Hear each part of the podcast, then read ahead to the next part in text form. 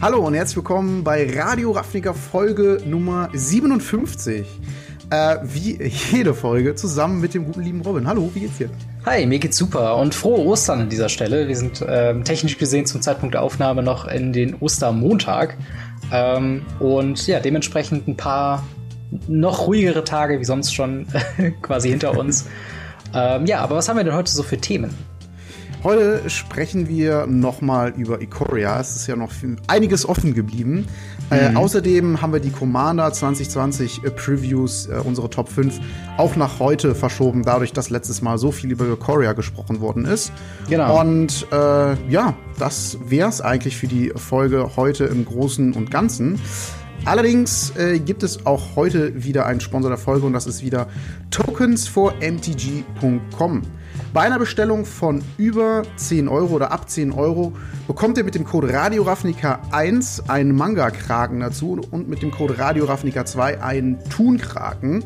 Äh, generell äh, könnt ihr dort halt Tokens bestellen, auch Spielmatten sind da äh, erhältlich und das Ganze halt von verschiedenen Künstlern, also eine verschiedene Art und Weise. Da ist eigentlich für jeden was dabei. Und äh, Robin sagt immer so schön, äh, wenn ihr sowieso vorhabt, euer Deck auszufüllen, ich sag dann halt immer, schon vorher finde ich äh, coolere Tokens, vor allen Dingen stabilere Tokens, sehr wichtig. Und ja. Äh, da kann man hier auf jeden Fall zuschlagen. Wichtig ist noch zu wissen, bei den äh, Token-Codes, die ihr habt, die bekommt ihr, also die Manga-Kraken und die Thun-Kraken, äh, bekommt ihr nur äh, zeitbegrenzt. Das heißt, wenn die mal weg sind, dann wird es neue geben und die werden dann so nicht mehr da sein. Habe ich noch irgendwas vergessen? Nö, äh, an sich nicht. Ähm, wir hatten, glaube ich, schon ein paar Empfehlungen. Du hattest dir schon die, ähm, die Spirit- und Engel-Token für mhm. äh, deine Modern bzw. Pioneer, Spirit und äh, sonstige Flieger-Decks rausgesucht.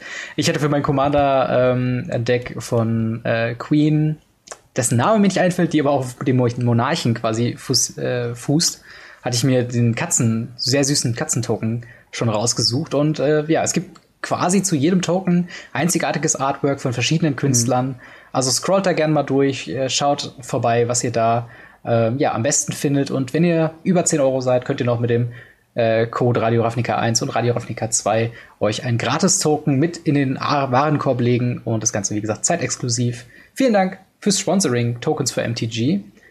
Ähm, und ja, ich würde sagen, lass uns doch direkt mal anfangen mit Commander, oder? Yes, auf jeden Fall. Was hast du denn da äh, auf deiner Liste gesetzt? Äh, wie gesagt, ne, die Top 5 heißt jetzt nicht im Sinne von irgendwie äh, schlechteste Karte zu bester Karte, sondern mhm. einfach ein paar Karten, über die wir sprechen wollen. Und als erstes habe ich mir darauf gepackt, direkt mal einen äh, neuen Commander, so gesehen. Und genau. zwar den äh, Calamax The Storm Sire. Das ist in den Timor-Farben eine 4-4 Legendary Creature Elemental Dinosaurier. Also kostet ein gen gen generisches, jetzt wusste ich nicht, ob es Englisch oder Deutsch aussprechen soll. Ein generisches, ein grünes, ein blaues und ein rotes. Mit dem Effekt, immer wenn du den ersten Instant Spell in jeder Runde castet äh, und wenn der Kalamax tapped ist, kannst du diesen Spell kopieren mit neuen Targets. Außerdem, immer wenn du einen äh, Spell kopierst, kannst du noch einen 1-1-Counter auf Kalamax legen. Mhm. Und ich muss sagen, ich finde die Karte ziemlich witzig, weil ich das Kopieren von Spells generell sehr interessant finde. Ich spreche jetzt mal nur von so, man kann natürlich Richtung Burn gehen, Storm, was auch immer. Ich äh, persönlich würde das so ein bisschen Richtung äh, Extrazüge als, als mm, ultimatives mm. Ziel ausbauen und äh, finde da halt so eine Sache halt extrem witzig, wenn du dann halt auf einmal einen, einen äh, Commander hast, der dafür sorgt, dass, dass du den Spell kopieren kannst. Es gibt ja noch sowas wie Convoke, mhm. wofür du den direkt mal mittappen kannst zum Bezahlen des Spells. Mhm. Ähm, und dann ist er natürlich gekappt, äh, gekappt, getappt und kann dementsprechend auch seine Fähigkeit nutzen. Und ich glaube, das kann man schon einiges benutzen. Dass man da später noch 1-1-Counter drauflegt, ist ein ganz witziges äh, äh, Add-on, aber gar nicht mal so wichtig. Es geht ja wirklich darum, dass du äh, Spells kopieren kannst und mhm. ja, finde ich witzig. Ja, vor allen Dingen, ich finde das äh, ein interessantes Design, von wegen du hast halt eine große Dino-Kreatur, die du normalerweise ja in so einem eher straightforward ähm, Creature-Deck dann spielen würdest. Stompy irgendwie. Irgendwie Stompy irgendwas. irgendwas. vor allen Dingen gerade, dass du auch noch größer werden kannst mit dem äh, Instant-Spell. Ja. Ähm, aber tatsächlich würde ich das tatsächlich als mein Commander wählen für äh, eine Deckliste, die sonst nichts anderes hat an Kreaturen, ehrlich gesagt. Also wirklich halt komplett auf dieses Kopierfeature zu setzen. Vielleicht halt so ein paar, so Snapcaster Mage oder sonstige Sachen, die das halt wieder spielen lassen aus dem, aus dem Friedhof. Äh, und also am besten auch alles, ähm, ja, Instant Speed, also mit Flash ganz viel arbeiten und so weiter. Äh, es ist natürlich auch eine kleine Herausforderung quasi, weil er dann die einzige Kreatur in dem Deck wäre, dafür zu sorgen, dass er äh, auch getappt werden kann, ohne dass er angreift. Du hast eben schon Convoke gesagt, aber ich glaube, es gibt ja auch noch so andere Möglichkeiten. Ähm, ja, es gibt ja Karten, ähm, die sagen, wenn ein 1-1-Marke drauf liegt, zum Beispiel der äh, Ying Yu oder wie er heißt aus War of the Spark, sagt, wenn eine 1-1-Marke drauf liegt, kannst du es tappen für eine beliebige Mana genau, und genau. selber verteilt er sogar 1-1-Marken.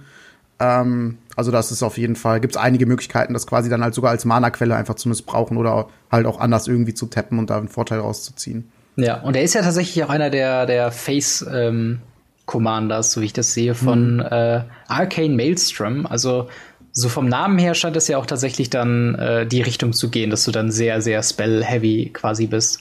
Und ähm, ja, auf jeden Fall äh, eine sehr interessante Kreatur und dass halt wirklich jeder also immer der erste Spell in deinem Zug äh, kopiert wird, das kann super lächerlich werden. Und wie du schon sagst, mit irgendwelchen Turn-Sachen, äh, dass du dann unendlich viele Züge machen kannst und so weiter. Das ist schon ja, ziemlich, zum Beispiel ziemlich halt, also es muss natürlich instant sein, ne? Mhm. Aber äh, hier haben wir ja letztens erst gehabt, wie heißt er noch, Nexus of Fate. Ja, ist ja, ja genau. Ein Spell. Also gibt ja, auf jeden Fall Möglichkeiten. das definitiv, ja. Was hast du denn noch?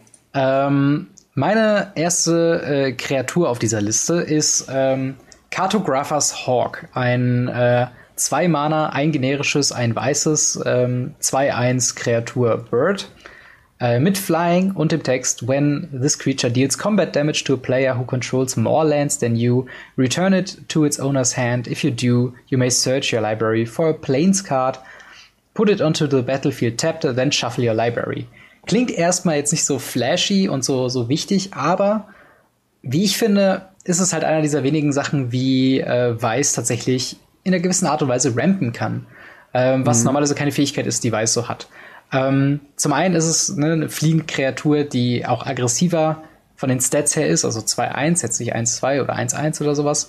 Das heißt, mhm. wenn sie dann geblockt wird, um diesen Ramp zu unterbinden, ist die Wahrscheinlichkeit im Early Game hoch, dass die äh, blockende Kreatur dabei auch drauf geht. Das heißt, dort kann man auf jeden Fall sich ein bisschen was äh, rausholen. Und wenn man dann doch Combat Damage durchkriegt, dann kriegt man quasi eine, ja, eine Plane-Karte. Das muss ja noch nicht mal ein Basic Land sein, sondern halt einer der vielen, vielen Länder mit der Bezeichnung Planes.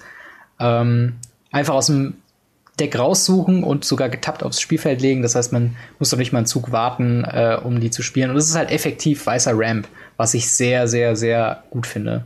Denn ähm, Weiß hatten wir schon häufiger das Thema, wirkt immer so ein bisschen underpowered, ehrlich gesagt.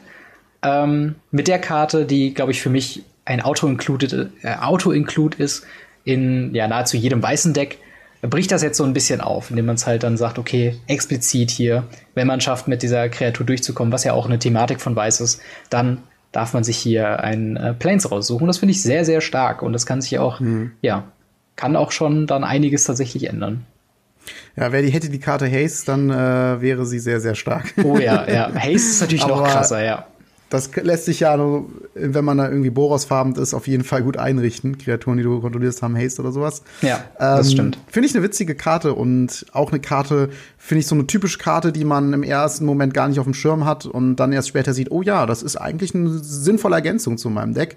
Und mhm. daher äh, gut gepickte Karte, definitiv. Danke. Was ist denn deine nächste Karte? Meine nächste Karte ist so direkt ein Cycle. Die gibt es so gesehen in, in glaube ich, allen Commander-Decks einmal. Mhm. Zumindest gibt es sie ein paar Mal.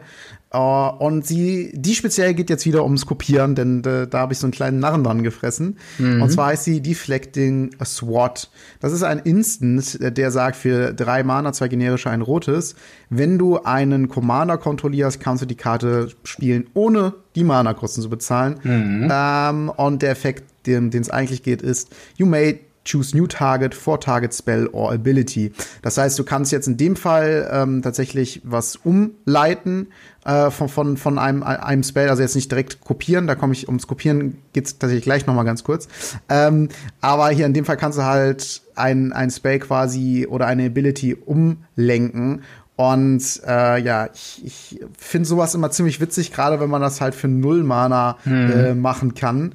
Ähm, ist auf jeden Fall interessant. Aber warum ich aufs Kopieren jetzt gerade irgendwo zu sprechen gekommen bin, ist äh, wegen halt Kalamax, halt, wenn du den als, ne, ist ja ein Instant, wenn mhm. du ihn spielst, Kalamax draußen hast, Kalamax äh, sagt, die Karte ist umsonst, also du kannst sie dann für null spielen und dann kannst du auf einmal zwei Sachen, die auf dem Stack sind, irgendwie neu äh, lenken und damit kannst du halt ziemlich viel durcheinander bringen. Ja, allein und vielleicht ist es an der Stelle schon mal gesagt, warum ich die Karten jetzt gepickt habe und warum ich auch aufs Kopieren und sowas hinaus wollte, will, mhm. ist ich habe den Plan, ich weiß noch nicht ganz genau, welche, welchen Commander ich nehmen soll, aber Kalamax kommt zu, würde zumindest irgendwie in, im Deck landen, wenn es halt nicht der Commander ist. Mhm. Ich würde mir sehr gerne äh, in nächster Zeit einen Commander zusammenstellen mit möglichst vielen random Effekten beziehungsweise so ähm, ähm, Bestimmeffekten im Sinne von der Spieler verliert irgendwie ähm, so und so viele Kreaturen oder also dass, dass du quasi derjenige auf dem Board bist, der irgendwie Entscheidungen treffen kann, mhm, ja. ähm, welcher Spieler es jetzt gleich gut geht oder eher nicht so gut. Und da ist halt sowas wie Deflecting Sword sehr witzig, wenn du dann auf einmal so ein ganzes Deck hast, wo der eine sagt, hier, ich caste das, der andere mhm. sagt, nein, ich counter das und dann komm, äh, kommst du und äh, sagst, ja, den Counter, den äh, setze ich jetzt auf meine eigene Karte und das, was du eigentlich machen möchtest, kommt durch. Mhm. Also, dass du da auf jeden Fall solche Entscheidungen treffen kannst äh, und dann auch noch for free, finde ich halt sehr witzig und generell die Mechanik, dass du Karten, wenn du Commander draußen ist, for free casten kannst, sieht für mich sehr busted aus und ich bin Ziemlich, mal gespannt, ja. äh, was da passiert. Weil es gibt ja auch Commander, die kosten halt ein, zwei Mana. Mhm. Also, ähm, ja, mal schauen.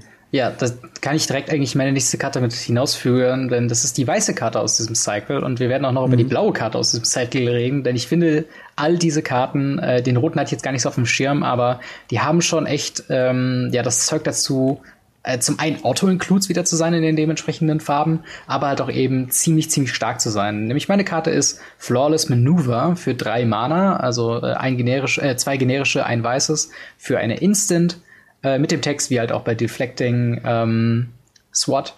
Uh, if you control a commander, you may cast a spell without paying its mana cost, and creature you control gain indestructible until end of turn. Was wie auch dein Zauber, ziemlich, ziemlich krass ist und auf jeden Fall auch denselben Zweck äh, erfüllt. Und zwar auch mit dieser Commander-Klaus, zumindest in meiner, also meiner Wahrnehmung her, äh, sollen diese Karten ermutig, ermutigen, quasi deinen Commander auszuspielen. Dass du jetzt nicht, wenn du einen 3-Mana-Commander hast, dass du den jetzt auch an Turn 3 spielen kannst und halt eben nicht warten musst, um ähm, ja, um halt noch Mana offen zu haben, um ihn dann auch beschützen zu können. Ja, das ist echt wahnsinnig stark, definitiv. Genau, und bei, in deinem Fall, wenn du quasi einen Commander ausgespielt hast, kannst du mit äh, Deflecting SWAT den Removal Spell einfach umleiten auf eine andere Kreatur, entweder eine andere Kreatur von dir oder von einem anderen Spieler, was dann noch lustiger mhm. ist. Und ja. hier von vornherein sagst du, okay, das, das funktioniert halt erstmal recht nicht so. Und äh, ich finde das ziemlich stark, gerade weil wir auch ähm, Unbreakable Formation haben, das ja quasi für dieselben Mana-Kosten dasselbe macht, mit natürlich noch einem etwas anderen ähm, ja, mit einer anderen Geschichte, mit diesem Addendum-Sache, dass du halt dann noch 1-1 und Lifelink dazu bekommst, wenn du es in deinem Zug spielst, ähm, ist dieses hier tatsächlich äh, ja fast schon in Commander 1 zu 1 zu replacen oder zumindest zu ergänzen, wenn man auf diesen Effekt ja. abzielt. Und ja, das ist äh, ich, ich bin mal gespannt, wie sich die Welt von, von Commander nach diesem äh, Set quasi ändern wird, denn wir kriegen immer mehr und mehr. so viele gute Karten dazugekommen. Ja, wir kriegen immer mehr und mehr Karten, die dann auch so unabhängig von der Strategie, die du machst, ähm, funktionieren. Also wir hatten ja, ja. schon Arcane Signet, Soul Ring, äh, Command Tower, diese ganzen Staples, die du in jedes Deck eigentlich automatisch tust, weil warum nicht? Ähm, und dazu kommen halt jetzt noch in jeder Farbe dann diese Free Spells, wo ich ja auch noch keinen Grund sehe, warum du sie eigentlich nicht spielen solltest. ähm, ja.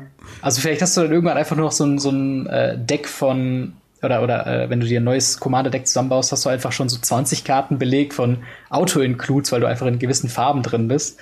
Und mhm. äh, mal gucken, wie sich das halt im, in Long Term dann auf Commander ähm, ja, auswirken wird. Aber ja, Flawless Maneuver auf jeden Fall eine super starke Karte, wie ich finde.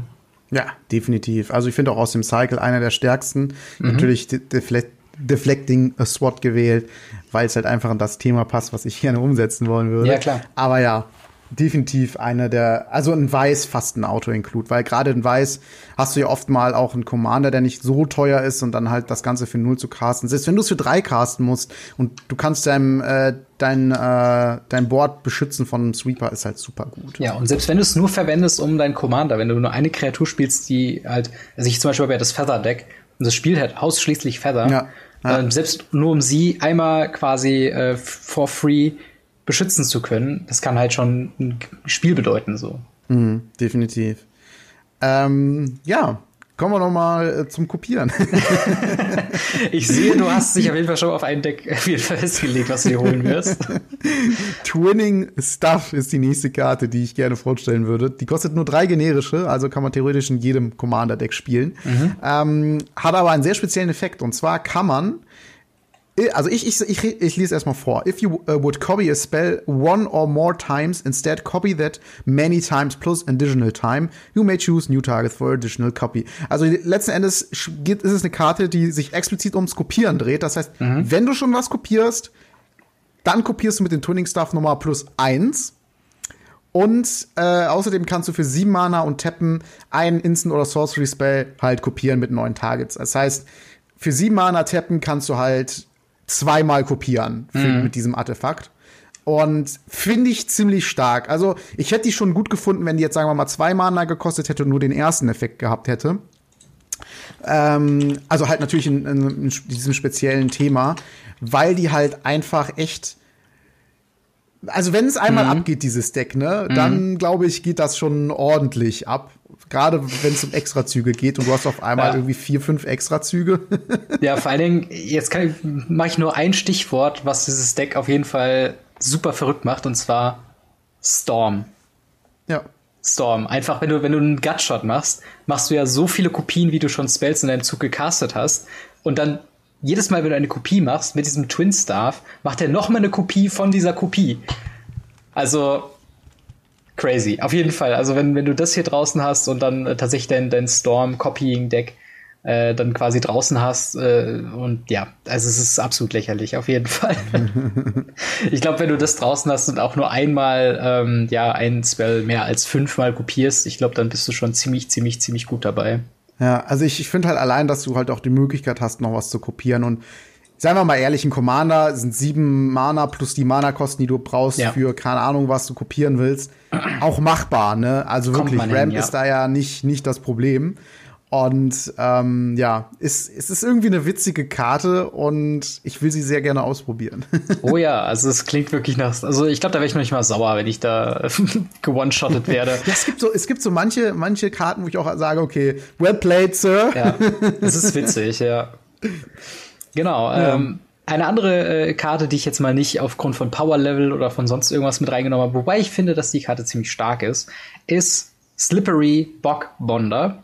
Äh, eine 4 Mana, drei generische, ein grünes 3-3 äh, Human Druid Creature mit Flash und Hexproof. Und dazu noch den Text, when this creature enters the battlefield, put a hexproof counter on target creature, then move any number of counters from creatures you control onto other creatures. Ähm, natürlich die Referenz von Slippery Bonder ist auf Slippery Bogle. Ähm, das hat, das war eigentlich der Grund, warum ich es auf die Liste gepackt habe. Ich finde es sehr, sehr witzig, dass es jetzt nochmal eine Follow-up-Kreatur dazu kommt. Ähm, tatsächlich ähm, sieht man auch den Slippery Bogle im Artwork mit drin, was ich auch sehr, sehr witzig finde. Und äh, ja, die Fähigkeit ist primär eine Schutzfähigkeit, äh, aber kann halt auch gut funktionieren, wenn man die neuen ähm, ja, Ability Counters aus Ikoria mit einbezieht. Denn ähm, man kann, wenn, also zum einen Flash, ne, du kannst auch im gegnerischen Zug machen, immer dann, wenn du es gerade brauchst. Aber sagen wir mal, du hast halt einen Hexproof-Counter irgendwo, also du kriegst den Hexproof-Counter von Slippery Buckbonder, dann hast du vielleicht noch irgendwo einen Indestructible-Counter rumliegen, vielleicht noch irgendwie First Strike und ein Gegner greift dich an. Kannst du allein das Spiel nochmal alles so sortieren, nach Blocks, sodass du definitiv als der Gewinner rauskommst. Also äh, ich glaube, man muss ein bisschen drum rumbauen, bevor diese Karte so Sinn macht. Es ist kein Auto-Include in unmittelbar jedem Deck, aber es ist eine sehr witzige Karte und mhm. ich mag sie sehr, äh, allein nur wegen der ich, Referenz. Ich sag mal eine Karte, die sehr gut äh, in das Deck passt und eventuell sogar sehr gut in das Deck, was ich bauen möchte, sowohl der Slippery Bockball als auch die Karte, die ich jetzt nenne, und zwar Sage of Hours. Das ist eine Karte aus Journey into Nyx, eine Mythic. Mhm. Zwei Mana mit dem Heroic-Effekt. Das heißt, immer wenn du einen äh, Spell castest, den ihn, der ihn targetet, tust du einen 1-1-Counter drauf. Und dann mhm. kannst du alle 1-1-Counter von ihm runternehmen und für jeden fünf Counters, die du so runtergenommen hast, nimmst du einen Extrazug nach der Runde. Oh, yo. und wenn du natürlich anfängst, Marken zu sammeln und vielleicht Marken dadurch bekommst, dass du äh, Spells castest, die du kopierst und noch mehr Marken bekommst, mhm. und wenn du dann mit dem Bockbonder anfängst, äh, den Typen zu beschützen mit einem Hexproof-Counter, ja. und dann alle Marken von, die du möchtest, alle 1-1-Marken drauflegst und dann auf einmal zwei Extrazüge hast, klingt auf jeden Fall interessant. Das klingt mehr als interessant, ehrlich gesagt. Also das ist schon ziemlich, ziemlich äh, gut. Und ich glaube, so so hat ungefähr irgendwann mal ähm, ja Commander angefangen, wo sich Leute gedacht haben, ja, und dann packst du noch die Kreatur mit dazu, ja. dann versuchst du das noch mitzumachen. so richtig, eigentlich so ein richtiges Timmy-Format im Sinne von ja. äh, was, was wäre wenn Szenario. Genau, genau. Aber das macht's ja auch aus. Das ist ja auch gerade das Spaßige ja. drin. Und ich finde es schön, dass halt allein dass halt quasi irgendwie 1000 Win-Conditions in dem Deck hast, so gefühlt. Genau. Und vor allem, wir witzig. gucken auch nur auf die Liste der Karten, die halt angekündigt wurde, äh, ohne mit den Karten jemals gespielt zu haben. Und wir haben jetzt schon so viele verrückte Ideen, die wir machen wollen. Ja, ja. Das, das ist schon also Commander-Spiele sind oft einfach richtige Deckbilder, die richtig Spaß daran haben, Decks zu bauen. Ja, definitiv, ja. Ja, es ist auf jeden Fall, äh, freut mich, also ich bin auf jeden Fall mal gespannt, was da, ähm, ja, was mit dem Slippery Bockbonder denn noch alles so passieren wird. Ja. Äh, was ist denn deine nächste Karte? Meine nächste Karte wäre wieder ein äh, Commander oder zumindest ein Commander Include. Und zwar mhm. ist das Zaraxa the Exemplary. Ähm, die Karte ist eine in den Sultai-Farben plus ein generisches 2-3 Legendary Creature Nightmare Hydra. Hydras sind übrigens immer cool. Mhm. Wo man sich zwei Mana auf any one Color äh, in den Mana-Pool hinzufügen kann fürs Tappen, also äh, Ramp. Aber der eigentliche witzige Effekt ist, immer wenn du ein Spell castet, castest, wo X in den Mana-Kosten ist, also Hydras eventuell, mhm. macht man einen 0-0 grünen Hydra-Creature-Token und tut dann X-1-1-Counter drauf. Das heißt, wenn du irgendwie 10 für X bezahlst, machst du noch zusätzlich einen 10-10-Token. Ah, oh kommt da noch mit bei raus. und das ist halt auch so witzig. Das ist so eine Karte. Okay, das ist jetzt mein Commander ich google jetzt mal alle Spells, die irgendwie X haben, pack die da rein, noch ein bisschen RAM. Fertig. Mhm. Ja. Gerade Hydras sind ja auch dafür bekannt, dass sie halt diese X-Kosten haben. Ja. Äh, wobei so, so, so, ein kleiner Fehler hat, glaube ich, die Karte schon im Sinne von, dass ähm, ich glaube, es gibt auch rote, rotfarbige Hydras und auch nicht zu wenige. Und mhm. die sind ein bisschen natürlich außen vor bei, außen bei vor, diesem ja. Commander, wenn du es als Commander verwendest. Aber ja, trotzdem. Aber Karten, die man halt damit gut zusammen benutzen kann, ist natürlich alles, was irgendwie rammt. Hier Nyx Bloom Ancient äh, aus mhm. Theros, ne? Ja. Tassas Intervention, Dryad of the Illusion Grove, Erebos Intervention, Nylias Intervention, also die ganzen Interventions natürlich, weil mhm. die ja auch alle X drinne haben.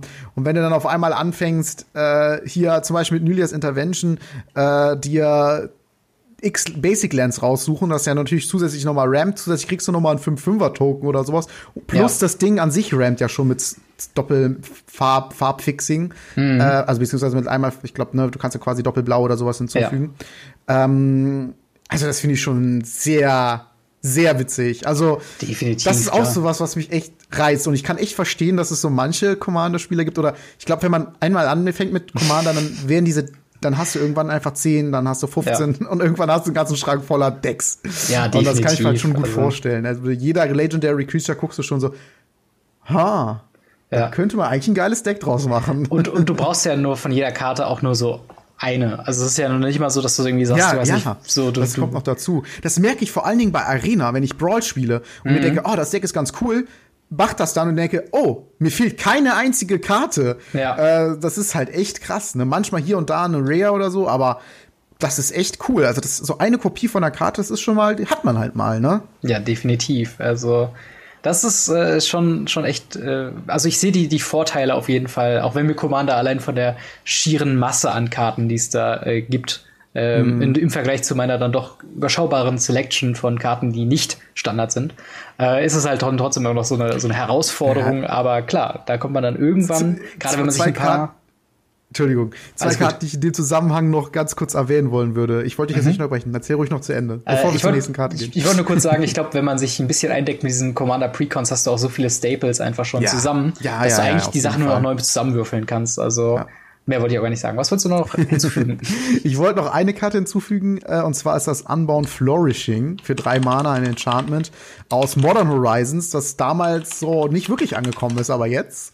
Whenever you cast a permanent spell with äh, a mana cost that contains X, double the value of X. ja, ja, das ist, ja klar.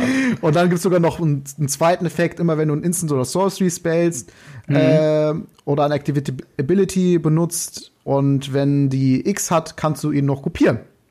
Da sind wir wieder beim Kopieren drin. Also Ja, und dann äh, gibt's noch Curse of the Swine. Das ist einfach eine richtig geile Flavorkarte aus äh, Theros, aus dem Original Theros, wo man einfach X äh, Creatures exiled und der Controller kriegt dann zwei, zwei grüne Boa Creature Tokens stattdessen. das ist so ein, ein blauer Sorcery. Ja. Das ist halt auch witzig. Zusammen mit Unbound Flourishing zum Beispiel, ähm, also ne, sind ja natürlich auch grün und bla, äh, blau, also Karten, die man auf jeden Fall spielen könnte. Dann hast du, sagen wir mal, nur fünf Mana zur Verfügung, machst du dann Curse of the Swine äh, x gleich drei, dann doppelst du die Value von x, dann ist x gleich sechs und dann machst du noch ein, kopierst du noch. ja, also kannst du eigentlich alle Kreaturen, die auf dem Spielfeld sind, in Schweine verwandeln. vielleicht vielleicht spiele ich auch einfach ähm, den, den, den Kenrith als Commander und mach mir sowohl den Zaraxa als auch den Kopier-Dino einfach mit als Include. Mach dann eine Mischung aus X-Spells und Kopieren. Ja, why not? Also musst du nur gucken, dass du von den Farben irgendwo auf einen Nenner kommst. Ach, das ist bei Commander möglich. Ja, okay. Gerade mit dem äh, neuen Land-Cycle, der jetzt kommt, aber da sprechen wir gleich nochmal drüber. Da kommen, wir, da kommen wir gleich noch zu, ja. Äh, meine nächste Karte ist ähm, tatsächlich auch wieder was, was äh, mehr in die Auto-Include-Richtung, Power-Level-Richtung geht und wieder so ein bisschen die Stärke von äh, Weiß hervornimmt. Und zwar äh, Verge Rangers, eine äh, ja, drei Mana-Kreatur, zwei generische, eine weiße für einen Human Scout mit 3-3 und First Strike. Und dem Text, you may look at the top card of your library at any time. So weit, so gut. As long as an opponent controls more lands than you, you may play land cards from the top of your library. Und das hat mehrere, ähm, ja, also hat mehrere Implikationen. Zum einen natürlich wieder so ein bisschen dieses Land-Tags-mäßige, was wir auch zum Beispiel bei äh, Cartographers Hawk äh, drin hatten, äh, weiße Möglichkeit, nicht hinterher zu fallen, was Ramp angeht. Wenn du ein grünes Deck in deiner Playgroup mit drin hast, äh, sollte das eigentlich kein Problem sein, dass du dann auch ein bisschen hinterherkommst oder zumindest die Chance hast, hinterherzukommen. Äh, zum anderen kannst du dann ähm, auch einfach die oberste Karte, die jederzeit angucken, was ich finde, ähm, ja, ist nicht super viel, aber schon genug, um dass ich das als Effekt immer quasi haben möchte. Einfach nur um zu wissen, was als nächstes quasi kommt, worauf ich hinausarbeiten kann. Gerade wenn du dann nicht nur weiß bist, aber eben auch weiß äh, bist und dann sowas wie Opt oder irgendeinen anderen Cantrip hast, kannst du halt vorher schauen, ähm, ob sich das vielleicht lohnt, jetzt schon zu casten. Gerade wenn du erst ziehen musst und danach erst ähm, äh, die die nächsten Karten anschauen kannst oder sowas in der Art. Also wie ich finde, eine, eine grundsolide, sehr starke Karte, die äh, ja auch wieder wie die anderen Karten fast schon in jedes weiße Deck irgendwie gehört. Und ähm, ich freue mich, dass Weiß in Commander äh, tatsächlich ein bisschen einen Push mehr kriegt in eine Richtung, wo man sagt, okay, äh, es ist auf jeden Fall solider, weiße Decks zu bauen und man muss halt nicht immer nur alle anderen Farben bedienen oder äh, Ja. Weiß als Supportfarbe verwenden. Auf jeden Fall, das fühlt sich auf jeden Fall auch so an, als, als, als hätte das Wizards irgendwie erkannt, dass Ja. Weiß da noch ein bisschen was braucht. Es ist einfach nur solide Karte. Drei Mana, drei, drei First Strike allein ist ja schon gut. Und dann die ganzen Genau. anderen Effekte dazu, das ist schon, ist schon sehr nett. Und die oberste Karte zu wissen, kann ja auch in einem oder anderen äh, Moment auch sehr, sehr gut sein, dass man einfach äh, sagt, man gibt ja einige Effekte, die nochmal irgendwie Karten von der Bibliothek abschmeißen lassen. Also, und ähm, ja, das ist schon definitiv eine coole Karte. Also, ja, Power Level recht hoch. Ja, auf jeden Fall. Ähm, ja, was ist deine nächste Karte? Ja, meine, meine letzte Commander-Karte ja. für heute ist wieder ein Commander. Und zwar in den Madru-Farben Rot, Weiß, Schwarz. Kellyson the Plague. Ein Legendary Creature Human Assassin 2-2. Aber hat Wachsamkeit und Haste. Das heißt, wenn man den spielt, kann er direkt angreifen, muss nicht getappt werden. Außerdem äh, kriegt der plus eins plus eins für jeden Experience Counter, den du hast. Und Experience Counter kriegst du wie folgt, denn du kannst auch Kellysin tappen und ein Damage zu einer Kreatur schießen, die du nicht kontrollierst. Und wenn diese Kreatur stirbt, diese Runde kriegst du einen Experience Counter. Hm. Und die Karte sehe ich vor allen Dingen ein äh, Tap, ähm, Untap Deck. Also mhm. quasi ein Deck, wo du Sachen äh, tappen kannst und ähm, wieder antappen kannst und dann quasi da dazu kommst, dass du rum, wild rumschießen kannst und dann natürlich alles abräumen kannst, was auf dem Feld liegt. Die Karte wird immer größer und äh, kann dann sogar mit Haste noch angreifen und äh, einen Spieler zumindest direkt aus dem Spiel nehmen, wenn du dann halt die Combo erstmal hast. Oder alternativ äh, ein bisschen einfacher zu haben, einfach eine Karte zu benutzen, die entweder Death Touch Counter verteilt oder allen Kreaturen äh, Death Touch gibt. Da gibt es zum Beispiel den, äh, ich glaube, den Ancrop Crusher oder sowas aus Kano von Takir, mhm. der allen deinen Kreaturen First Strike und ähm, Death Touch gibt, was auch nett ist. Ähm, Definitiv, ja. Im, Im First Strike-Segment mal schön alle gegnerischen Kreaturen mit Death Touch weggemacht. Ja. Das ist wirklich so eine Kombination Death Touch und First Strike. Das ist echt fies. Ja, das ist, ähm, das ist sehr, sehr Wo dann hart, auf ja. einmal so ein äh, Galta verliert gegen eine 1-1-Ratte, weil sie halt dann vielleicht noch First Strike hat und Death Touch halt. Hm. und ja, da, da sehe ich das irgendwie, den, den Typen halt, äh, den einen oder anderen, wie halt so ein Assassin Tap und abgeschossen. Ja, ja, definitiv. also Death Touch gehört da in den Bundle auf jeden Fall mit rein zu. Ja. Das, äh, vor allen Dingen, es funktioniert auch, ähm, ich war gerade überlegen, Experience Counter. Das klingt so generisch, als ob das schon mal irgendwo vorgekommen ist. Und es ist gewiss noch in anderen Karten vorgekommen. Aber äh, Daxos the Return tatsächlich, ein 3-Mana 2-2 ähm, Legendary Creature Zombie Soldier, hat tatsächlich den Text, äh, whenever you cast an äh, Enchantment Spell, you get an Experience Counter. Also der passt sogar von den Farbkombi, wenn du den, äh, wenn du äh, Kelsin als Commander nimmst, passt er in die Farbrestriktion rein und hat hier und da dann noch die Möglichkeit, wenn du noch sowieso mit Enchantments arbeitest und vielleicht sogar ein Death Touch Enchantment hast, kannst du den noch weiter zusätzlich pumpen, allein nur mit der, äh, ja, mit dem anderen Karte mit dazu. Also mhm. ich sehe da auf jeden Fall eine sehr hohe Möglichkeit, dass das eine ziemlich, ziemlich starke Karte ähm, werden kann. Als Commander, als auch als einfach ein Beiwerk in, in jedem Madu-Deck. Ähm, Gerade wenn man ihm noch das Touch geben kann, auf jeden Fall. Ja. ähm, ja, was ist denn deine letzte Karte? Ja, genau, meine letzte Commander? Karte, ich habe es ja schon quasi angekündigt und ich glaube, jeder, der die Liste schon irgendwie gesehen hat, weiß schon, auf welchen Spell ich hinaus äh, möchte. Und zwar wieder ein Free Commander Spell. Äh, und zwar Fierce Guardianship. Äh, drei Mana für ein Instant mit dem Text, wie die anderen auch schon. If you control a commander, you may cast a spell uh, without paying its Mana cost und mhm. dem einfachen Text Counter Target Non-Creature Spell. Und das ist quasi, ja, eine Commander-Version oder ein, ein ähm, Commander-Beiwerk von sowas wie Force of Will, Force of Negation, andere freie Counterspells, die historisch gesehen lächerlich stark sind. Und äh, ja, so sind auch die, so sind halt auch einfach die, die äh, Kommentare zu dem, äh, zu dieser Karte, dass es lächerlich stark ist, dass es fast schon bannwürdig sein könnte, denn ja, das impliziert ja. ja nicht nur, also wir haben zwar schon gesagt, dass das primäre Ziel von diesen äh, Karten zu sein scheint, äh, den eigenen Commander zu schützen. Jedoch zählt das ja auch für jeden Planeswalker, für jeden x-beliebigen anderen äh, ja, Non-Creature-Spell und muss ja nicht nur in dem Zug gespielt werden, äh, wo man den Commander gerade gespielt hat und man ausgetappt ist, sondern man hat einfach immer die Möglichkeit, solange der Commander einfach liegt und man ihn einigermaßen beschützen kann, einen kostenlosen Counterspell zu spielen. Und das, ja, empfinde ich als super, super, super stark. Hm. Ja, definitiv. Also, das ist halt ein äh, Negate mit der Downside, dass es vielleicht drei kostet, aber mit der Upside, dass es auch ja. vielleicht null kostet. Und wenn man das mal einfach zusammenrechnet, äh, also Negate kostet zwei genau. safe und das kostet entweder null oder drei dass durch die zwei Situationen, die es gibt, man hat einen Commander oder keinen mhm. Commander, kostet die ja im Schnitt 1,5. Ja. Das ist schon mal ziemlich gut. Und das ist halt das Ding. Ähm, drei Mana für ein Counterspell ist halt auch normale äh, Rating. Also wenn du dir jedes Cancel oder, oder sonstige äh, ja. Äh, kostet klar, halt nicht mal als Doppelblau oder sowas, ne? sondern genau. auch nur ein Blau, wenn, wenn man es normal casten muss. Klar, die treffen dann auch Creature Spells, die regulären drei Mana Counterspells, aber dafür, dass das die Downside sein soll, dass du einen regulären äh, Counterspell kriegst äh, gegen halt Non-Creature-Spells, finde ich, das ist, ähm, ja, es, also es hat quasi keine Downside und das ja. immer noch ein, ein, kostenloser Spell. Also sagen wir mal so, wir können von ist. Glück reden, dass diese Karte nicht in die Ikoria rauskommt, sondern in Commander.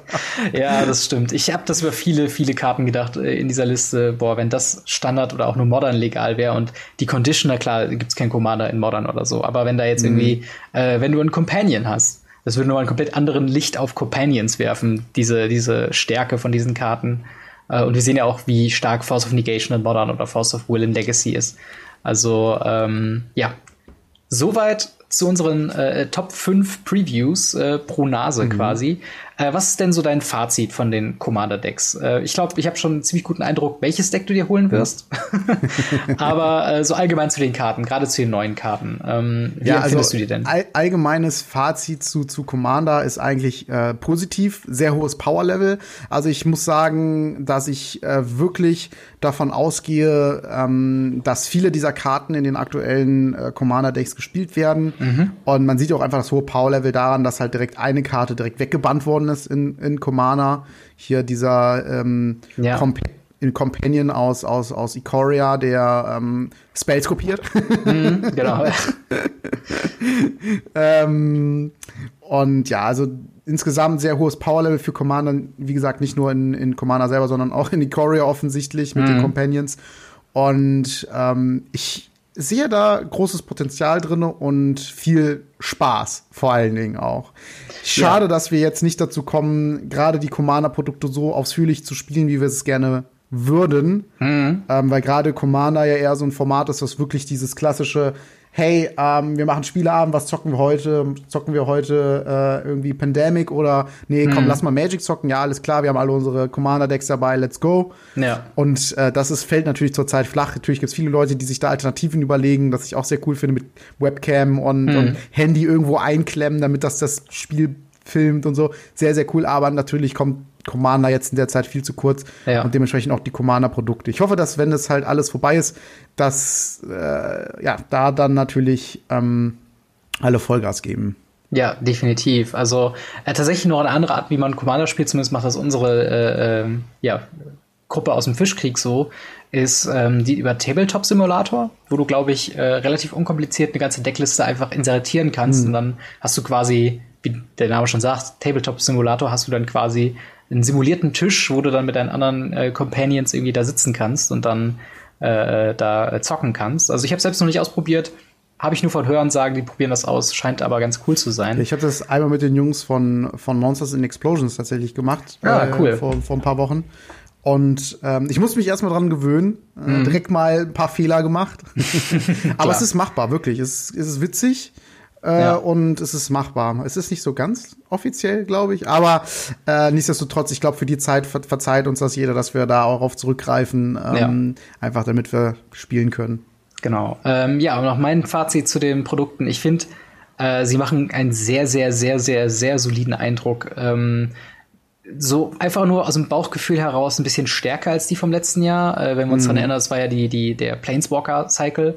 Äh, mit unter anderem Morph-Kreaturen und so Angst, dass das zu stark ist, Planeswalker als Commander zu haben. Genau, genau. Also es gibt ja eine, eine ganze Handvoll Planeswalker, die dann den Text haben, dieser Planeswalker kann deine ähm, kann dein Commander sein. Und es gibt ja auch Formate mit Brawl und auch Oathbreaker, wo das sogar gewünscht ist, ähm, das zu haben. Aber äh, ich habe trotzdem das Gefühl, dass allein der der die Stärke in den Karten und gerade dieser Free Cycle, den wir drin haben, das weiß einen deutlichen Push kriegt. Dass wir auch mhm. Commander haben, die ähm, ja zum einen aus der Box heraus, also der, die Face-Karte von Enhanced Evolution zum Beispiel hat diese Mutate Ability, die ja gerade in Ikoria äh, sehr prominent da ist. Dann haben wir Gavi Nest Warden, der einfach ein Cycling Commander ist, was meines Wissens jetzt auch zum ersten Mal der Fall ist. Dann natürlich Kalamax, wie du gesagt hast, ähm, Copy Target. Wir haben äh, den Hydra Commander und so weiter.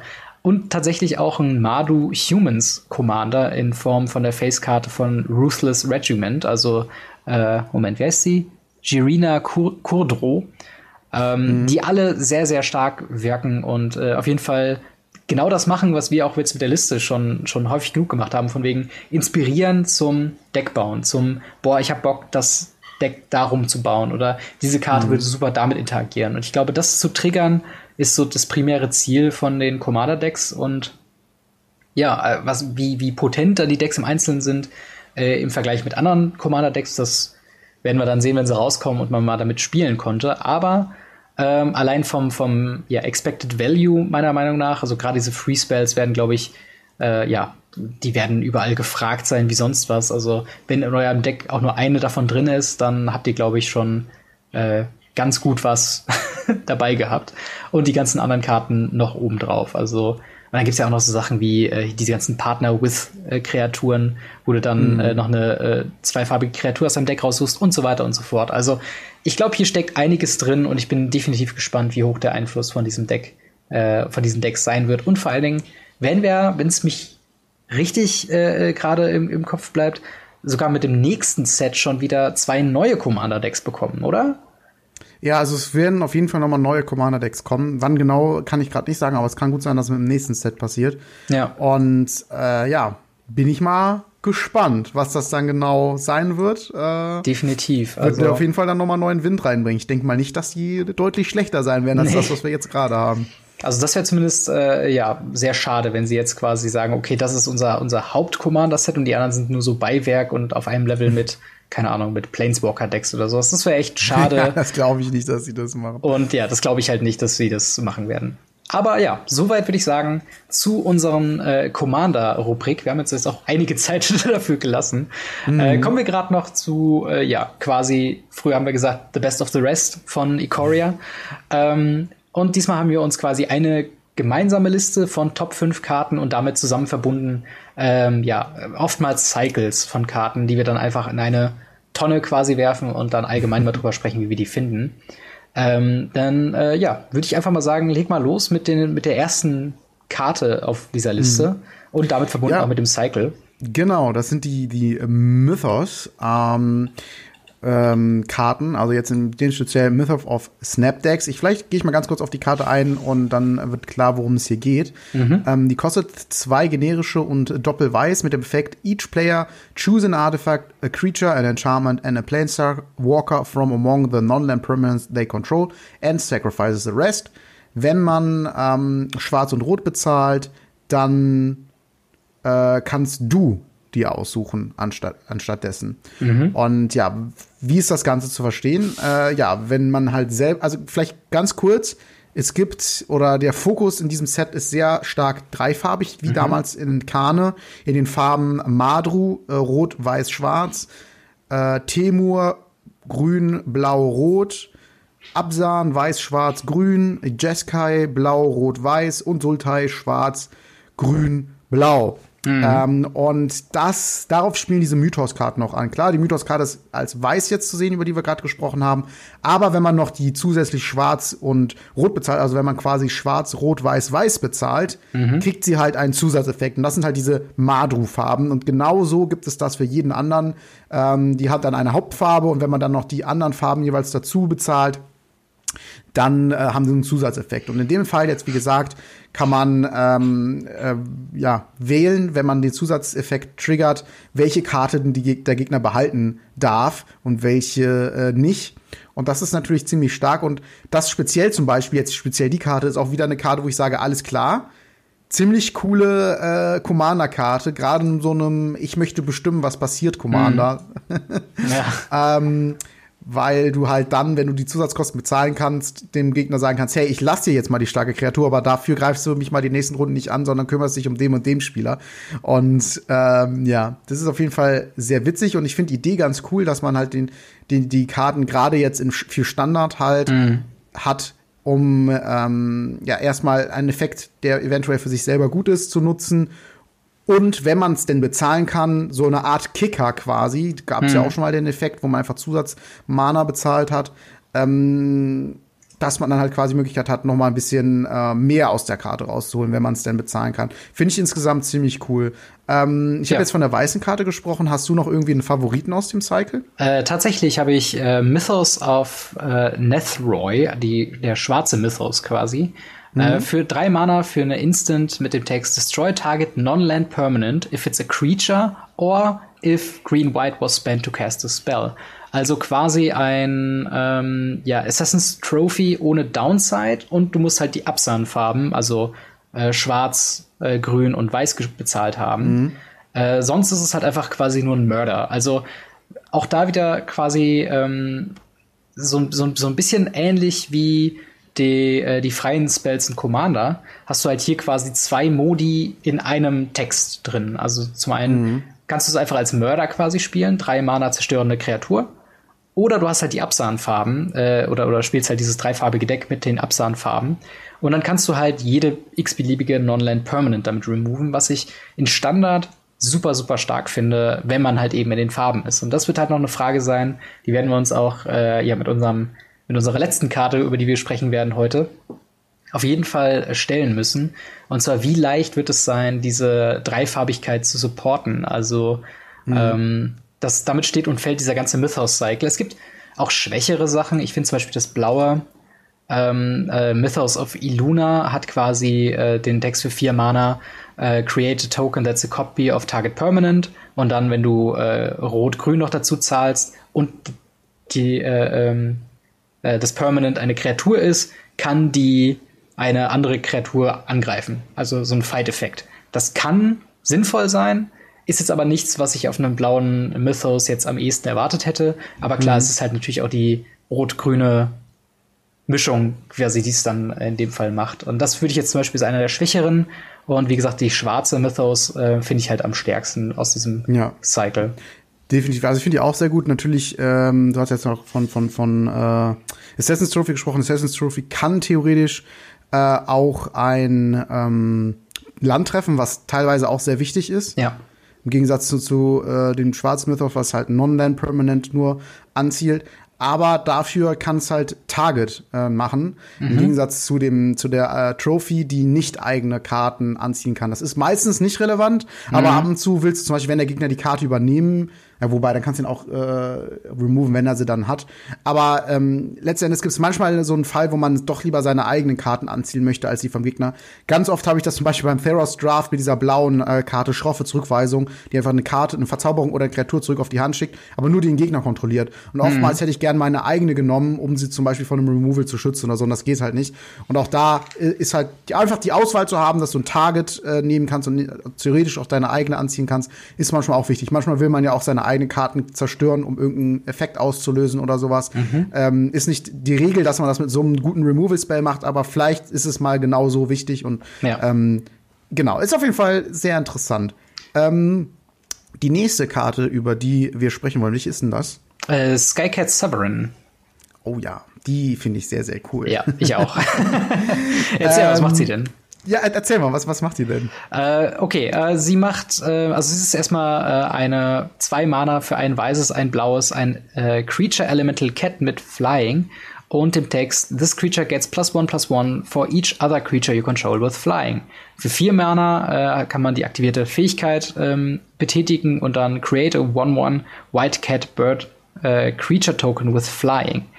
das ist tatsächlich quasi eine 1 zu 1 also ein Functional Reprint quasi, könnte man sagen, zu ähm, Pride of the Clouds äh, aus äh, Dissension, äh, eben auch eine 2-Mana ähm, ja, Elemental Cat äh, mit Original 1-1 und wird größer wie jede andere Kreatur mit Flying. Und ähm, ich glaube, diese Karte wird mehrere Decks quasi äh, ja, ausstatten. Ähm, unter anderem halt natürlich Flyer Stack in, in Standard, in Pioneer, in Modern, aber auch eben vielleicht die eine oder andere äh, Deck, wo du vielleicht größerer Fan von bist. ja, sehr gerne äh, kommt die Karte eventuell mhm. in das äh, Pioneer Spirits Deck. Oder ja. vielleicht kann man es auch irgendwann mal umtaufen in äh, äh, Pioneer, also in, in, in Band spiele ich es ja, Band, Flying, vielleicht mhm. einfach. Denn oftmals ist es tatsächlich, ist ja kein, wieder kein Spirit, leider. Ja. Ähm, aber trotzdem ist es halt eine Karte, die, wenn sie liegt, eine 1-1 ist.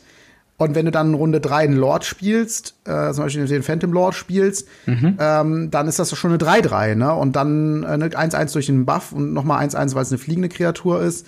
Wenn du einen zweiten Sovereign, äh, spiel, äh, Sovereign spielst, dann ist das, sind die jeweils 2-2. Außerdem hast du die Möglichkeit, selber noch Tokens zu erstellen. Mhm. Also die macht schon ziemlich viel, ziemlich gut. Das Einzige, was fehlt, ist eigentlich, dass es ein Spirit ist. Aber ja. na gut, man kann nicht alles haben.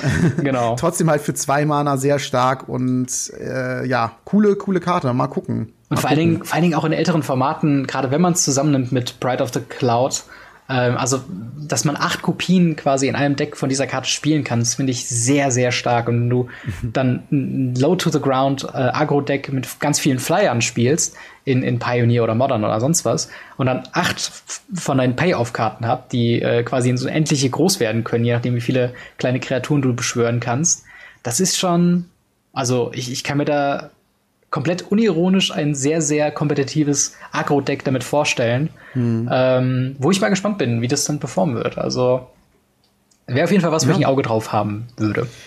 Ja, definitiv. Äh, wie gesagt, starke Karte. Bin mal gespannt. Ich denke, die könnte auch im, im Standard ankommen. Oh ja, definitiv. Mal gucken. Äh, ja, unsere nächste Karte. die wird ziemlich, äh, wie soll ich sagen, äh, mhm. da sind die Leute so, okay, why? Ja. Warum druckt ihr sowas? Und äh, das ist Titans Nest. Mhm. Ein Enchantment in den Sultai-Farben plus ein generisches. Was sagt in at the beginning of your upkeep, äh, also am Beginn seines Upkeeps kann man sich die oberste Karte seiner Bibliothek angucken und man darf diese Karte in den Friedhof legen. Dann mhm. kann man eine Karte von seinem Friedhof exilen und ein generisches Mana zu seinem Mana-Pool hinzufügen, darf das aber nur benutzen, um Colored Spells zu casten ohne X. Also mhm was du schon gerade eben gesagt hast, ist so, jede Karte hat Delph auf einmal. Ja, ja. Eine sehr, sehr starke Mechanik aus Khans. Ich habe übrigens generell das Gefühl, dass dieses Set stark an Khans, äh, Khans auch anlehnt, mhm. gerade mit der Dreifarbigkeit. Und das ist auch wieder ein Cycle an Enchantments, den es in allen Farben gibt. Also Madru, Jeskai, Temur äh, und jetzt, wie gesagt, das hier ist jetzt äh, Sultai. Und auch da gab es ja die Ascendancy, Absan Ascendancy, Sultan Ascendancy. Und die haben alle sehr was ähnliches gemacht. Also auch die Sultan Ascendancy, meine ich, hat irgendwas mit, äh, dass man seinem Beginning des Abgibs, kann man sich die oberste Karte ablegen, äh, anschauen und entscheiden, mhm. ob man mhm. sie in den Friedhof legt und dann ist noch irgendwas passiert. Die ist jetzt ein Mana teurer, hat aber halt dafür den Effekt, dass man halt quasi delven kann. Sie haben auf jeden Fall schon geguckt, dass sie die Karte nicht zu stark machen äh, dass sie quasi Colored Spells nur einschließen, dass quasi eine Walking Ballista nicht auf einmal kommt mit mhm. irgendwie 2020 oder so. Äh, und ähm, ohne X, das schließt quasi Walking Ballista zweimal mhm. aus. ähm, aber trotzdem sehr stark, oder was meinst du? Äh, definitiv. Also ich finde, ähm, die Karte ist von, weil du gerade eben schon meintest, so von wegen, ja, vielleicht haben sie es ja so äh, auch hinbekommen, dass sie jetzt nicht so krass overpowered ist, weil sie haben sie ein bisschen gezügelt in der Power. In der Power. Ich finde, es ist immer noch eine super starke Karte, die meiner Meinung nach wahrscheinlich in eine ähnliche Kerbe schlagen wird wie äh, zumindest im Standard wie Fires of Invention, von wegen, wenn diese Karte einmal liegt als 4-Mana Enchantment, dann ist das Spiel sehr, sehr heavy Favorite zu dem Spieler, der die gespielt hat. Denn äh, wir können uns überlegen, was für Karten unter alles fallen können. Ein äh, Agent of Treachery kostet auf einmal noch zwei Mana, wenn man genug Karten im Friedhof hat. Ähm, super viele andere Kreaturen, also Colored Spells, also eigentlich alle anderen, die so super hohe Mana-Kosten haben, können unfassbar günstig sein und haben dann einfach mit dem Enter the Battlefield äh, Trigger, ähm, ja, können die einfach schon sehr viel auch anrichten und gerade, glaube ich, diese, diese Agent of Treachery Geschichte. Ich habe immer noch so leichte Vietnam-Flashbacks von, ähm, ja, vom aktuellen Standard, wo mir die, die Tessa Blink Decks äh, alle meine Permanente klauen. Und das bekommt jetzt quasi ja. nochmal einen zusätzlichen Support und kann halt eben mit dieser Delph-Fähigkeit eben eine Karte exile aus dem Friedhof, ähm, ja, X Mana äh, äh, quasi generieren, so viele wie man halt eben hat. Und äh, das, das bettelt ja quasi schon broken zu werden. Also bin ich, also ich gehe davon aus, dass das ein Auto-Include sein wird in ähm, ja, Sultai-Decks, die es ja jetzt auch schon gibt. Ähm, und halt jetzt einfach das äh, sehr, sehr hart pusht. Ob es bannwürdig ist, müssen wir da mal gucken. Vielleicht haben wir es ja in einem Monat so weit, dass wir auf dieses Video zurückschneiden können und dann sagen können, okay, ach nee, muss man nicht bannen und dann wird es in allen Formaten wieder gebannt. Äh, aber mal gucken. ich meine, vier Mana ist schon teuer, das darf man Definitiv, auch nicht vergessen. Ja. Aber ähm, ja, es gibt auf jeden Fall das ein oder andere Deck, das das auf jeden Fall versucht zumindest auszunutzen. Mal gucken, wie, wie gut das dann letzten Endes klappt. Ne? Genau, es gibt noch ähm, eine andere Sache. Du hast ja eben schon, dass es auch noch äh, einen ganzen, ganzen Cycle davon gibt, um nur eine andere noch zu nennen, die ich auch als sehr stark empfinde, allerdings nicht so stark, ist äh, Whirlwind of Thoughts äh, für ein generisches und nennen die Jeskai-Farben, also äh, blau, rot, weiß für ein Enchantment mit dem einfachen Text, whenever you cast a non-creature spell, draw a card. ja. ziemlich solide. Ähm, straightforward. Auf jeden straightforward Fall. funktioniert, glaube ich, sehr, sehr gut, äh, auch gerade in Commander, wenn man es unterstützen kann. Ähm, und eben, ne, Karten ziehen ist immer super, ist immer gern gesehen und äh, das auf einem Vier-Mana-Enchantment zu haben, kann auch sehr stark sein und kann auch die eine oder andere, vielleicht sogar Fires of Invention-Strategie, äh, die ja mit Fay of Wishes sowieso Non-Creature-Spells bevorzugt, ähm, ja, dann äh, mit einfach laufen lassen. Und äh, das, das wäre auch interessant. So ein 5-Mana Fires of Invention Deck, die all diese Enchantments spielen, mit diesen super lächerlichen Effekten. Äh, weil dann kannst ja. du auch komplett auf Farben auch, auch verzichten und sagen, okay, klar, spiele ich das 4-Mana Sultai Enchantment oder das 4-Mana Jeskai Enchantment, weil ich brauche es ja nicht mit Farben zu unterstützen. Ich brauche brauch nur Rot für, für Fires of Invention. So ungefähr, ja. Dann spielst du noch den, den weißen Tutor, der dir Enchantments raus, oder suchst du nur Auren raus, der genau, aus genau. Äh, Theros. Und dann hast du auch noch auf der anderen Seite, ähm, ja, wo wir dann noch zur nächsten Karte kommen, äh, hast du dann noch einen ganzen Cycle an Karten, die, wenn du die ohne Mana-Kosten zahlen zu müssen, spielen kannst, dann äh, ja, bist du ohnehin äußerst gut dabei. Und zwar äh, haben wir jetzt weitere Ultimatum-Karten, die, glaube ich, auch aus äh, Takir ursprünglich kommen, oder meine ich das nur? Ähm, ich glaube, die gibt es schon deutlich früher. Ähm, ich meine, das erste wäre Cruel Ultimatum gewesen. Ähm, ja. Ich könnte mal gucken, wo der Reprint ist. In der Zeit kannst du ja mal ja. erzählen, was die Karten machen. Genau, und da auch äh, quasi direkt so, sofort zur stärksten Karte meiner Meinung nach, diesmal die Absan-Karte. Äh, Eerie Ultimatum für äh, insgesamt, was haben wir denn da? Fünf, sechs, sieben Mana. Zwei weißen, drei schwarzen, zwei grüne für eine Sorcery mit dem Text Return any number of permanent cards with different names from your graveyard to the battlefield. Ähm, also praktisch gesehen äh, könnt ihr jede Karte, die in eurem Friedhof liegt, einmal äh, wieder aufs Spielfeld sofort zurückholen und in Absahn hat man ja den einen oder anderen äh, Enter the Battlefield Effekt, der dann sofort dann triggert und ähm, wenn man das glaube ich einmal schafft und da jetzt nicht sofort ein Sweeper in der nächsten Runde kommt, ist das eigentlich auch schon glaube ich vorbei. Und da reden wir jetzt erstmal nur von von Standard, ähm, was ich glaube mit den Mana-Kosten das am ehesten noch ist, was damit unterstützt werden könnte. Ähm, also, ne, da kommt man am realistischsten noch zu Turn 7 und kann tatsächlich die Länder vielleicht sogar auf, aufs Feld kriegen. Ein anderes Feld, wo es sehr, sehr stark ist, wie ich finde, und vielleicht sogar auch mit die stärkste Karte von allen Karten, die wir bisher besprochen haben, ist ein Commander. Denn ich glaube, so ein Effekt für sieben Mana gab es so noch nicht. Also, dass du einfach jede beliebige Anzahl von äh, einer Karte mit unterschiedlichen Namen, was in Commander einfach jede Karte ist, von deinem Friedhof wieder aufs Spielfeld holen kannst.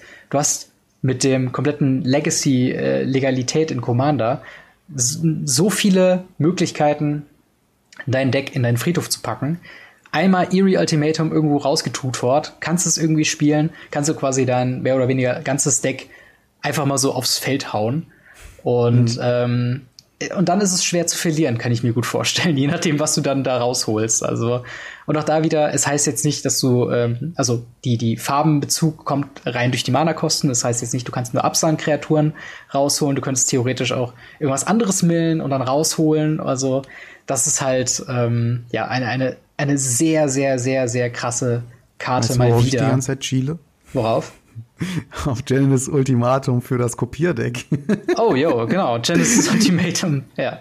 Das, das ist nämlich in den Timur-Farben, dass das Kopierdeck ja auch mhm. wäre. Ja. Look at the top five cards of your library. Man kann any number of permanent cards from among them uh, aufs Battlefield mhm. legen und den Rest in die Hand. Also noch nicht ja. mal auf dem Friedhof. Und dann wird das Ganze exiled.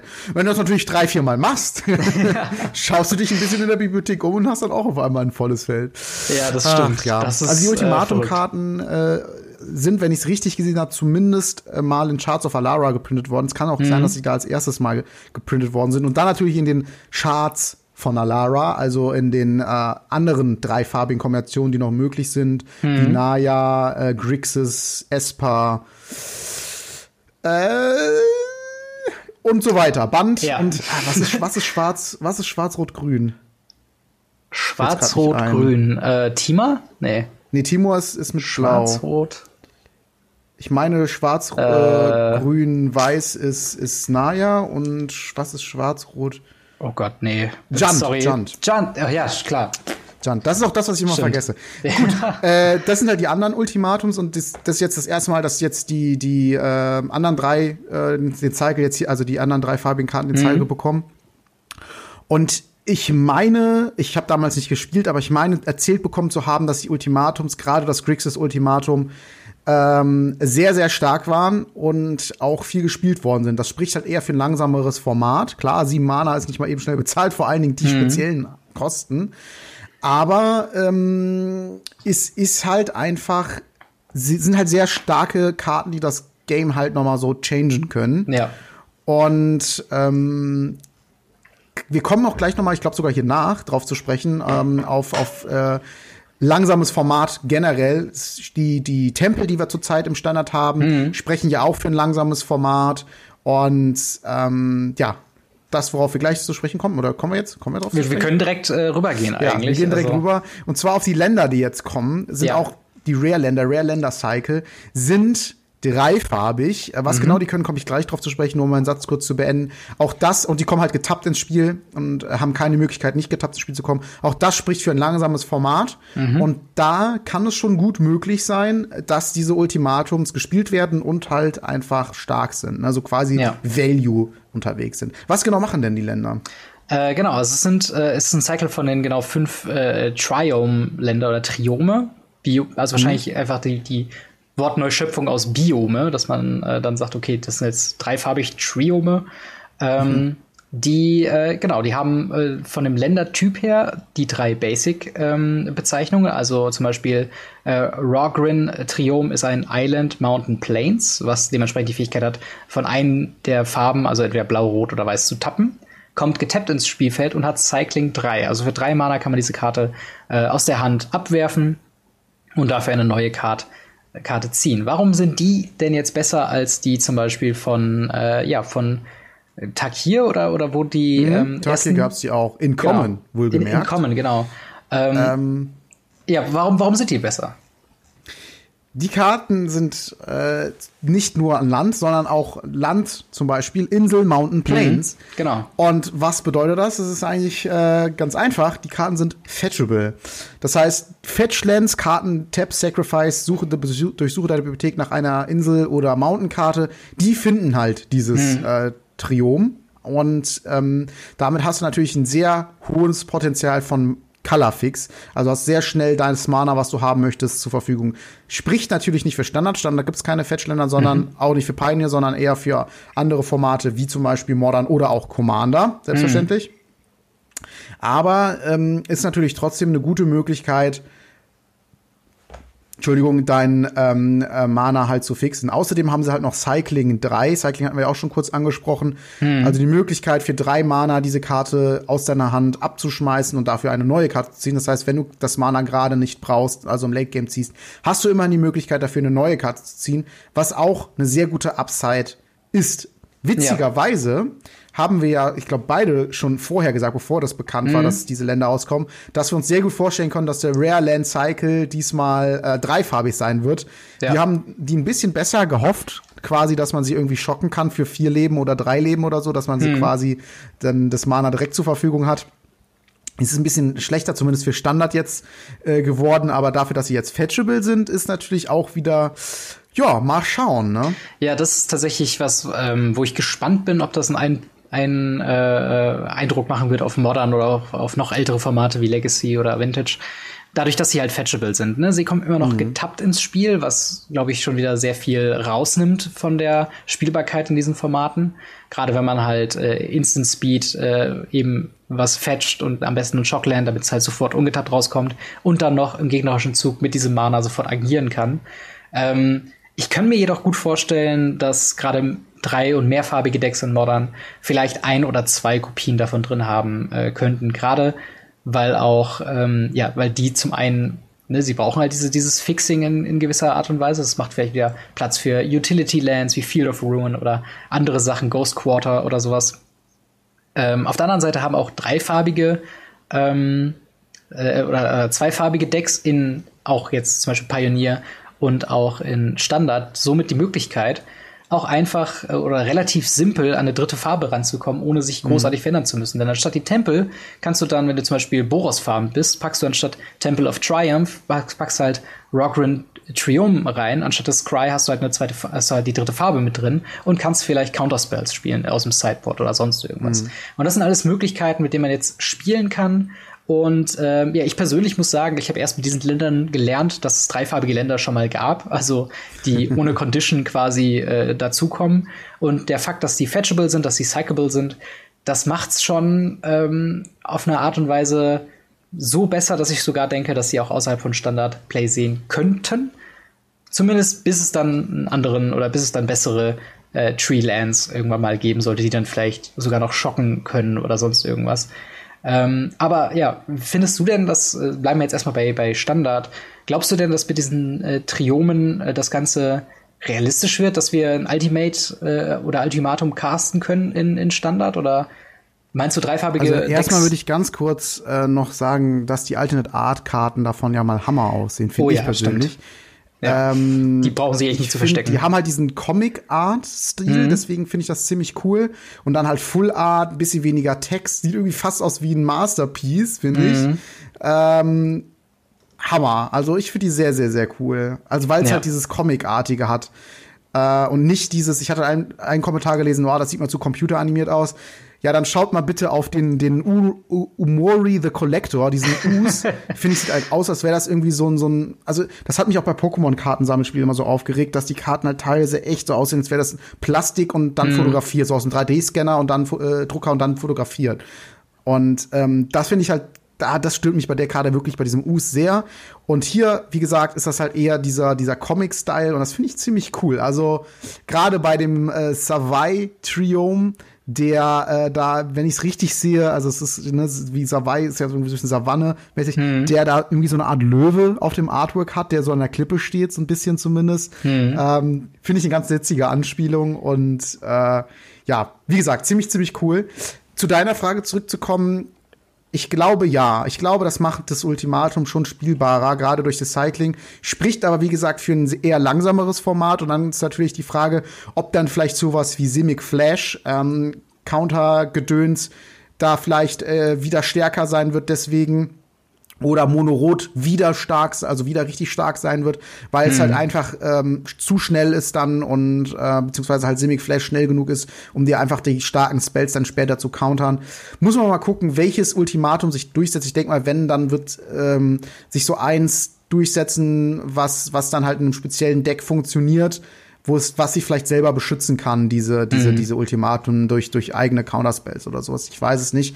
Aber ähm, ja, ich bin mal gespannt. Ich glaube, deswegen war auch Crew Ultimatum so stark, weil das halt selber natürlich in den Farben alle Möglichkeiten von, also Grixis hat ja alle Farben von, von Removal, ne? Blau, mhm. Counter, mhm. Schwarz, Rot, Removal, klar, vollgepackt. Und ähm, ja, deswegen glaube ich, war das halt eine ganz, gut, äh, ganz gute Karte. Ja. Mal schauen. Ich bin wirklich, ubala, ich bin wirklich sehr gespannt und ähm, ja, Schauen ja, wir mal. Definitiv. Vor allen Dingen, ähm, was auch noch für ein lange, äh, langsames Format sprechen könnte, wäre, dass wir auch sehr viele Sweeper im Moment haben. Also im 3-Mana-Slot haben wir äh, Deafening Clarion, 4-Mana-Slot haben mhm. wir so Sachen wie Shatter the Sky, Kaya's Wrath, äh, 5-Mana-Slot noch viel mehr mit unter anderem Time Wipe. Also ich könnte mich schon sehen, äh, äh, also ich könnte schon ein Deck sehen, was halt eher aufs Late Game ausgerichtet ist, was vielleicht vor drei Mana sogar gar nichts spielt. Dann wäre natürlich das mit den ähm, ne, dass die Triome äh, getappt ins Spielfeld kommen, sogar fast schon egal. Mhm. Ähm, ne, dann gibt es immer noch die Möglichkeit, eine Fires of Invention Decks, die äh, können auf diese Farbrestriktion komplett verzichten und müssen halt dann nur gucken, dass sie regelmäßig Länder ins Spielfeld kommen. Also ich bin mal wirklich gespannt, wie das neue, äh, wie das neue Standard aussehen würde. Äh, eine, also wenn mich nicht alles täuschen würde, wäre meine erste Einschätzung, dass Mono Red nicht mehr spielbar ist.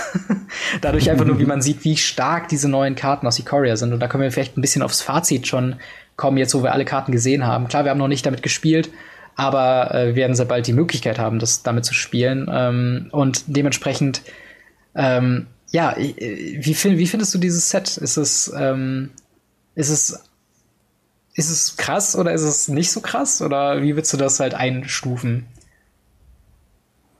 Ähm, Ikoria jetzt als Set, meinst du? Genau, Ikoria, ja. Mhm. Ja, ich meine, die ganzen Monster und die ganzen Monster-Artworks äh, sprechen ja irgendwie schon so ein bisschen für sich. von, von, mhm. einem kraftvollen Deck. Äh, Monster, aber auch mh, mm, für mich persönlich immer damit verbunden mit hohen Mana-Kosten und das trifft ja auch auf viele Karten zu. Mhm. Ähm, ich muss sagen, das ist für mich schon so ein bisschen Wundertüte. Entweder es ist halt, also ich glaube schon, dass es gutes, guten Impact hat auf, auf Standard, wie eigentlich jedes äh, neue ähm, Standard-Set. Mhm. Aber gerade das Set ist irgendwie so für mich so ein bisschen, ich, also entweder das ist so richtig, richtig krass oder halt so ein bisschen, aber auf jeden Fall, auf jeden Fall etwas. Es ist so bei mir, wie, wie soll ich sagen, wenn null gar kein Impact ist und 100 richtig krass, dann liegt das bei, mich, bei mir so irgendwo zwischen 30 und 100 halt. Die Spanne ja, ist halt total groß und ähm, ja, ich bin mal sehr gespannt, ob es dann halt äh, fünf äh, Decks gibt und da mhm. dementsprechend jedes Ultimatum, was irgendwie gespielt wird, oder es ist ein Deck oder sogar gar kein Deck, gar, gar kein Deck gibt, was irgendwie das Ultimatum oder ein Ultimatum gut findet. Mhm genauso sehe ich das halt mit Mutate. Ist das eine, Ability, die, die sinnvoll ist, quasi sich da einen Bockel aufzubauen, der irgendwie alles kann, ähm, aber man natürlich äh, irgendwie das Risiko geht, dass die, die Karte in irgendeiner Art und Weise weg ist, ne? sei es durch, mhm. durch, durch Destroy oder Sacrifice-Effekte und ja, bin mal gespannt. Ich freue mich als erstes auf Limited. Das ist immer so meine erste Erfahrung mit einem Set und dann finde ich, kann ich das Set noch mal deutlich besser einschätzen. Ja, das stimmt allerdings. Ähm, ja, mir fällt es auch ziemlich schwer. Ich war in der Mitte des der Spoilers, also ungefähr äh, zum Zeitpunkt unserer letzten äh, Aufzeichnung, war ich so ein bisschen hin und her gerissen von wegen. Ich kann mir auch sehr gut vorstellen, dass dieses Set überhaupt keinen Einfluss auf Standard hat. Mhm. Ähm, oder auf Competitive Formate allgemein. Seitdem haben wir noch mal so viel lächerlich starken Kram gesehen ähm, unabhängig von der Mana-Kosten auch selbst äh, sowas halt wie Skullcat Sovereign oder ähm, auch äh, eine Karte, die wir jetzt nicht genannt haben, aber auch eine Zwei-Mana-Kreatur in Form von Kinnan Bonder Prodigy, der quasi jede ähm, Nicht-Land-Mana-Source äh, verdoppelt einfach, ähm, ist halt einfach ja, ziemlich, ziemlich stark. Und sehr viele von diesen Karten wirken unfassbar kraftvoll. All die Mutate-Kreaturen, wenn man sich nur auf der Zunge zergehen lässt, ähm, ja, was Mutate alles bewirken kann, wenn man es auf eine Hexproof Creature draufpackt äh, und dann hast du halt deine, deine Curious Obsession Mutate Kreaturen quasi drin. Ich bin mal so gespannt, wie das im Limited sein wird. Genau, ich mein, äh, im Limited, in, in, äh, Entschuldigung, was? Ja, ich, ich, ich meine nur, in, in Theros gab es ja wenigstens die eine Karte, Target Player Sacrifices a Creature. Mhm. Äh, aber wenn das jetzt irgendwie auf eine Hexproof Creature geht, ich weiß gar nicht, ich, ich habe jetzt noch nicht alle Karten durchguckt, aber gibt es überhaupt ein, eine Möglichkeit, die Karte irgendwie wieder loszuwerden, außer irgendwie ein Destroy All-Effekt? Äh, ich, ich, weiß, weiß es gar nicht. Ich weiß ehrlich gesagt gar nicht, ob es äh, überhaupt so eine günstige Hexproof Creature im Limited jetzt in diesem Set jetzt so gibt. Ja, glücklicherweise. Ähm, aber, aber es gibt nicht die eine Karte, die einen Hexproof Counter verteilt? Ähm, das kann sein, dass es davon. Also es gibt auf jeden Fall, glaube ich, Crystalline Giant, der eventuell wenn der Randomness-Faktor stimmt, kannst du dem einen Hexproof-Counter geben, ja. ja. Aber ähm, ja, das, das ist halt ähm, Ne, es ist halt eine 1 zu 10 Chance, dass das mit dabei ist. Kann sein, dass wir auch über was übersehen und es gibt sehr wohl äh, sehr gute Wege, Hexproof zu bekommen. Und dann wird es sehr, sehr scary. Aber was ich noch sagen wollte zum Thema Limited, es sind wieder alle 10 äh, Gain Lands im, im Basic Land Slot unter anderem drin. Und wir haben mhm. Evolving Wilds äh, quasi als eine Karte drin. Also auch im Limited wird Dreifarbigkeit sehr, sehr wohl unterstützt und Möglichkeiten zu fixen äh, gibt es hier mehr als genug. Also es sollte nicht allzu unrealistisch sein, äh, ein Mardu, ein Junt, ein Jeskai-Deck zu bauen mit verschiedenen Strategien und äh, da überschneiden sich ja auch die Effekte von den einzelnen äh, Kreaturen und, und Spells quasi mit dem Mythos Cycle, mit den Apex Legends Kreaturen und ähm, all sowas. Äh, und ich habe so das Gefühl, dieses Set ähm, ist so flashy und, und, und, und krass promoted mit diesen Godzilla-Sachen, mit den Trilands, mit den mhm. äh, äh, fetten, fetten Kreaturen, mit verschiedenen Special Editions.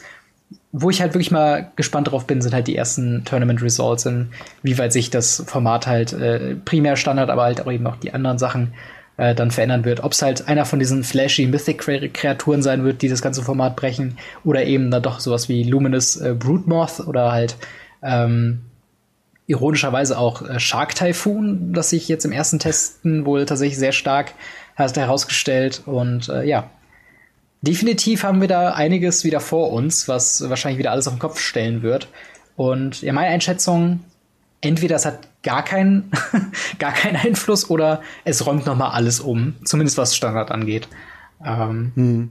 Denn äh, ja, da steckt einiges drin, was aber erstmal unlockt werden muss mit hohen Mana-Kosten und komischen Fähigkeiten. Ja. Ja. Da haben wir auch schon wieder sehr, sehr lange über das ganze Thema äh, gesprochen. Ne? Genau, dafür, dass wir äh, sonst über Spoiler-Seasons teilweise über drei, vier Wochen reden, hatten wir jetzt in zwei Folgen ein komplettes Set und ja. noch Commander-Produkte dazu. Also es ist auch von unserer Seite aus oder zumindest äh, von meiner Seite aus sehr exhausting, dann sich alles durchzulesen, immer versuchen am aktuellen Stand zu bleiben. Ich hoffe, ihr hattet trotzdem sehr viel Spaß und ja, äh, habt vielleicht äh, auch eine äh, ja, eine, eine Lieblingskreatur, eine Lieblingskarte aus jeweils dem Commander oder aus dem ähm, ja, aus Ikoria äh, rausgenommen. Ähm, wenn ihr äh, euch ja, schreibt uns erstmal in die Kommentare, was ihr da äh, haben wollt, welches Commander-Set ihr euch gern holen würdet, auf welche Decks ihr euch am meisten im Standard Modern Pioneer freut, was haltet ihr von den Tri-Lands äh, und natürlich, wenn ihr ja, auf, dem, auf der Suche seid nach äh, exklusiven und einzigartigen Tokens, äh, dann können wir euch äh, Hashtag sponsored nur Tokens für MTG.com empfehlen und denkt dran, ab einem Bestellwert von über 10 Euro bekommt ihr mit Radio Ravnica 1 ein Manga-Kraken-Token und mit Radio Ravnica 2 ein Toon-Kraken-Token. Äh, ja, exklusiv über einen solchen Code zu erhalten bei uns. Ähm, dazu äh, und ja, wie gesagt, vielen Dank fürs Zuhören und äh, Zuschauen. Bis zur nächsten Woche. Haut rein. Bis dann. Ciao. Ciao.